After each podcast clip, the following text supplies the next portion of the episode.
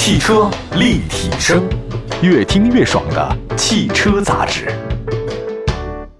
各位大家好，欢迎大家收听本期的汽车立体声。嗯，我是董斌。那今天我们在节目当中啊，跟大家说的一个话题呢，就是 J.D. Power 二零二零年中国汽车销售满意度的这个研究揭晓了。其实我题目当中啊，就是汽车销售满意度研究排名揭晓这句话里面有两个比较重要的啊，咱们说文解字啊，第一个就是汽车销售，第二个呢就是满意度。汽车销售这个事儿不用我讲，它很具象，就是卖汽车。但满意度这个东西呢，就不好说了，它比较感性啊，确确实实很难定义。要说起这个词儿来讲，我觉得满意度特别高啊，到目前为止没有被破了金身的，我觉得好像在汽车领域当中没有。唯一一个我印象的就是餐饮领域的海底捞，就是海底捞那个火锅的，它的客户满意度呢，应该是一直都特别的高，非常之难。你说全国有多少个餐馆，您这一生得吃多少次这个下馆子的东西？火锅应该大家都常吃啊，但是为什么偏偏是海底捞它满意度那么高嘛？我觉得大家都分析过啊，就是海底捞的火锅没有味道说那么的诱人，呃，但是它服务设计的很好，奇思妙想啊，这个精致的服务确确实实很厉害。据世界知名的调查公司啊，就美国有盖普勒，他统计呢，就说你在这个满意度上面失望的顾客，他一定会百分之百的主动向大概二十几个人讲起他的曾经的痛苦经历，并且拒绝再次购买这个商家提供的产品或者服务。那你要说满意的客户呢？但你满意了，你是不会主动向别人介绍你所使用的这个产品和服务的。那今后呢，你满意了，继续购买这个产品或服务的概率呢是百分之五十啊，这个是盖普勒的提出的。那特别强调的是啊，超越期望值的顾客，他会百分之百热情的主动的向身边六到八个人介绍他特别开心的经历。那同时呢，超过百分之九十的人会继续购买商家提供的产品或者服务，这就是回头率嘛。我解释一下，如果这一次我在这一家四 S 店里买车买的不开心啊，我大概会向我周边二十几个人说，我太痛苦了，这个四 S 店实在是不能开下去啊！我会向我周边所有亲戚朋友来介绍这事儿，发个朋友圈呢，恶心一下他啊，发个微博什么的。但如果说我这次满意啊，也就是说差不多还行吧啊，基本上是我想象的那样，我不会讲，我下次再来吗？有可能，也没可能，一半一半。但是如果这次买车我巨嗨。哎呀，买车我赠车模，你看你这那你就嗨得不得了，然后你就会身边我至少得七八个人就说，哎，我跟你讲那家店太牛了，哇，就讲你赶紧去那边买，他会分享。所以各位就是做汽车满意度，不是说让你满意为止，是让你超级满意，你这个事儿才有意义。否则的话，你就保持平等就行了，别让顾客呢这个受欺负啊，这个就够了。那么二零零二零年七月二号呢，J.D. Power，他现在那个中文名字叫君迪。发布了一个二零二零年中国汽车销售的满意度的研究。这个研究显示啊，入店前就已放弃购买的消费者比例连续四年增加，从二零一七年的百分之十上升到二零二零年的百分之四十三。随着中国汽车市场呢正式步入到存量市场阶段，那入店前的客流非常珍贵啊。你说你这个购车早期阶段的流失率这么高，应该引起每个四 S 店就是品牌的经销商的重视程度。为什么？这还没进你店，他就不想买你的车了。这个比较可怕。这个是 J.D. Power 连续第二十一年在中国市场呢开展汽车销售满意度调查啊。这个研究它其实也重点测评了用车期是二到六个月的新车车主对购车体验的一个整体满意度啊啊，就是买新车的时候，这个很正常，因为你买新车嘛，就是也就半年的新鲜劲儿啊，半年之后的话你也就忘了啊。这个别说买车了，你结婚也差不多嘛。如今，八零后、九零后已经成为了主力的购车群体啊。这个 J.D. Power 呢给出这个数据显示啊，非常有意思，就是八零后和九零后的年轻群体占到总体消费人群的八成。这毋庸置疑啊，汽车呢消费的主力军一定是现在九零后。你现在看那个零零后哈，零零后今年二十了，基本上可以到买车时候了，因为车也不是很贵啊，家里支持一下都可以。所以八零后、九零后，甚至现在零零后就是这个买车的主力军哈。我觉得八零后现在都已经老了。再来看 J.D. Power 啊，J.D. Power 二零二零年消费满意度啊，发现豪华车市场和主流细分市场呢是不太一样的。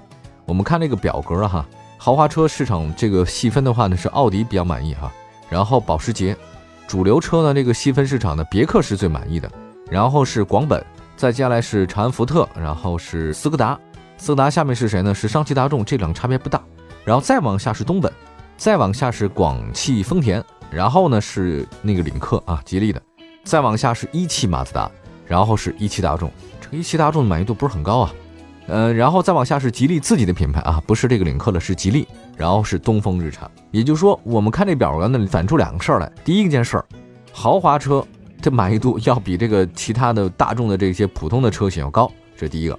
第二个就是上榜的满意度的合资品牌的要比咱自主品牌满意度高得多。你看这里面没有长城哈，也没有说比亚迪，倒是吉利上榜了，但是这个也不高名次哈。研究发现，有针对性的了解品牌和入店前沟通是入店前客户流失的关键环节。其中呢，有针对性的了解品牌阶段流失的消费者比例从二零一七年的百分之六上升到今年的百分之二十四。入店之前沟通阶段的客流流失比例比二零一七年百分之四上升到百分之十九。我解释一下啊，咱用老百姓能听懂的话，就不要老说那些 PPT 给老板们看的话。其实老板们也不一定懂啊，他也装明白。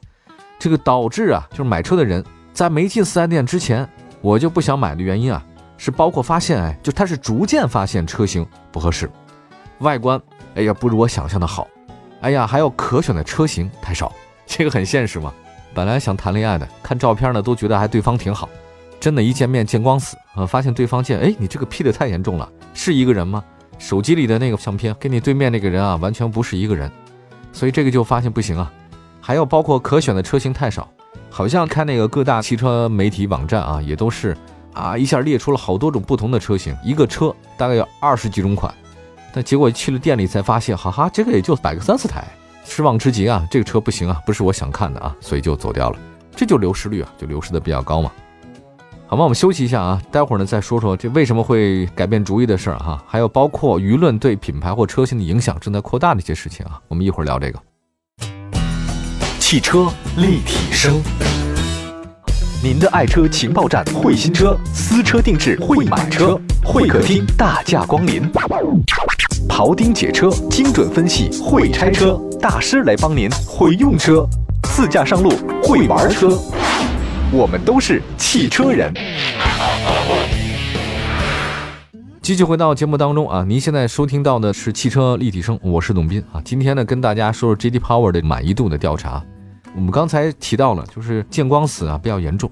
我觉得这个还有一个问题是，大家看那广告看的特别好，哇，搞的那个特别酷炫，他那个车打蜡，哎呀，包括抛光啊，那个镜头啊，还有包括香车美女啊，要不就爬山披荆斩棘啊。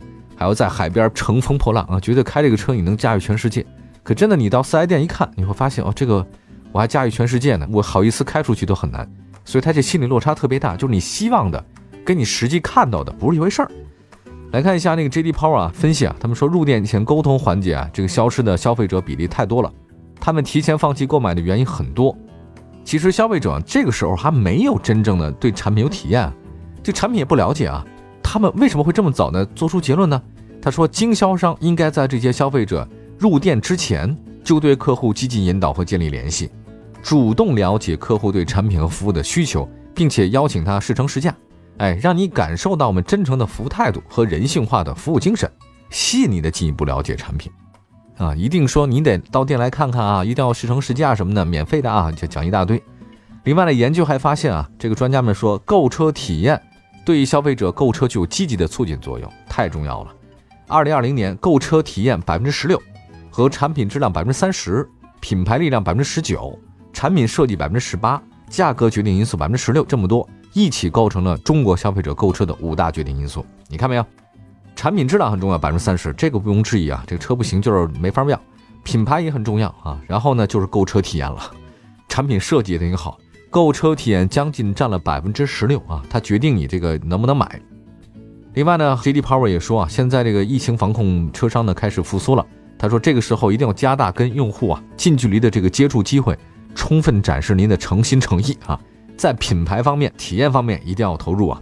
你看我这个分析一下是这样的：如果这个车的产品设计没有那么合理，但是你购车体验特别的好啊，又端茶又送水，像那个海底捞一样。吃的感觉一般啊，那个毛肚肉啊也就那样，它跟你自己家里涮的差不多。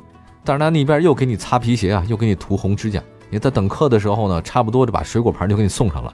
你还没吃之前你就已经饱了，你还好意思不吃吗？那肯定得吃啊，对吧？你那边那个做白领的小姐姐，然后一边吃海底捞一边哭，问问什么啊？这边因为那个 PPT 没有做好，策划不行啊，海底捞的员工啪啪把电脑打开，直接给你做好了，三分钟美化，特别专业啊，就让你觉得这玩意儿实在超出我的想象啊。所以你这个产品那个味道一般啊，没关系啊，我们认了。还要再看一下啊，百分之二十六的消费者进店之前改变主意啊，他们说是舆论对品牌或车型的影响正在扩大。J.D. Power 的专家在重点评测了新车购车客户和不买的客户啊对购车体验的满意度，发现店内的服务体验仍然是造成客户流失的主要原因啊。进去之后感受不好，我就是发现我去一些四 S 店，我也想看看车，进去之后发现一是没人理我啊，空荡荡的一个大厅里面显得我很孤单啊。要不第二个呢，就是我进去之后发现啊，冷冰冰的，可能觉得好像未必你是真买，但其实我真想看，但看了之后才买啊，就他就不爱搭理你啊。然后那些销售人员一个个要不就是流里流气哈，跟你沟通起来吧，就觉得他在时刻想赚你便宜，让你马上下单，根本不考虑你的真实情况哈，老推荐一些特别奇怪的车型给你，畅销的车型他不推荐给你，他老推销一些啊，他这个抽成比较高的，就是卖不出去的车型，这个一来二去你谁也不傻对吧？咱们也都不傻子。另外他说啊，现在这个进店以后体验环节不好。导致这个客户流失的原因啊，从二零一七年的百分之九十下降到了今年百分之七十四啊，这说明现在中国汽车行业整体的素质在提高。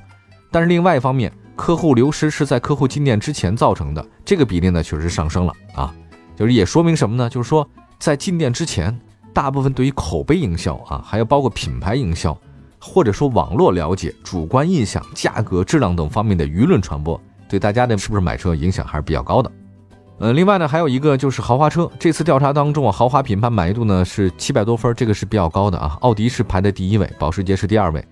结果那个专家说啊，奥迪为什么会排这么高呢？是因为它有客户回访的机制，它自身呢就有消费者满意度调查，而且这个调查呢确实还挺重要的，它不会像卖房的销售一样电话轰炸。第二呢，说奥迪的店面形象和经销商设施做得不错，直接影响到大家看车和购车体验啊。但是你要说奥迪都这么高，那宾利、劳斯啊 这些高不高呢？那我想肯定也高嘛，因为它销售太少。你说有几个人买劳斯莱斯啊？你敢走进去吗？你别说这个劳斯莱斯店了，就是平常我去那个大商场里面哈，我看那卖那奢侈品店，我两腿都发软。小姐姐冷冰冰的眼神就穿透了我的内心。所以你的买的人太少，他不具备拷贝能力啊。你敢走进去的人，他都会对你特别好。我们再来看其他的研究啊。主流车、豪华车的销售满意度呢？这个差距进一步的减少了啊，这还是可以的。九零后的购车群体比例超出其他各类人群，满意度比较高。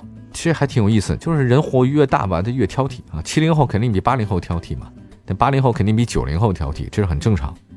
那么还有呢，就是换车意愿，他发现呢，仅有百分之十八的增换购车主呢选择置换交易啊，这个还是不高的。二零二零年关注置换旧车信息的购车人群比例呢，是一七年的三倍啊。但实际进行置换交易的车主只占全部增换购车主的百分之十八，哎，这个蛮有意思的。比如说，原来我是卖奥迪的，或者他开奥迪车，那我奥迪四 S 店是不是能给加点钱让你再换购呢？这个流失的人很多呀，就说明什么呢？大家品牌不忠诚。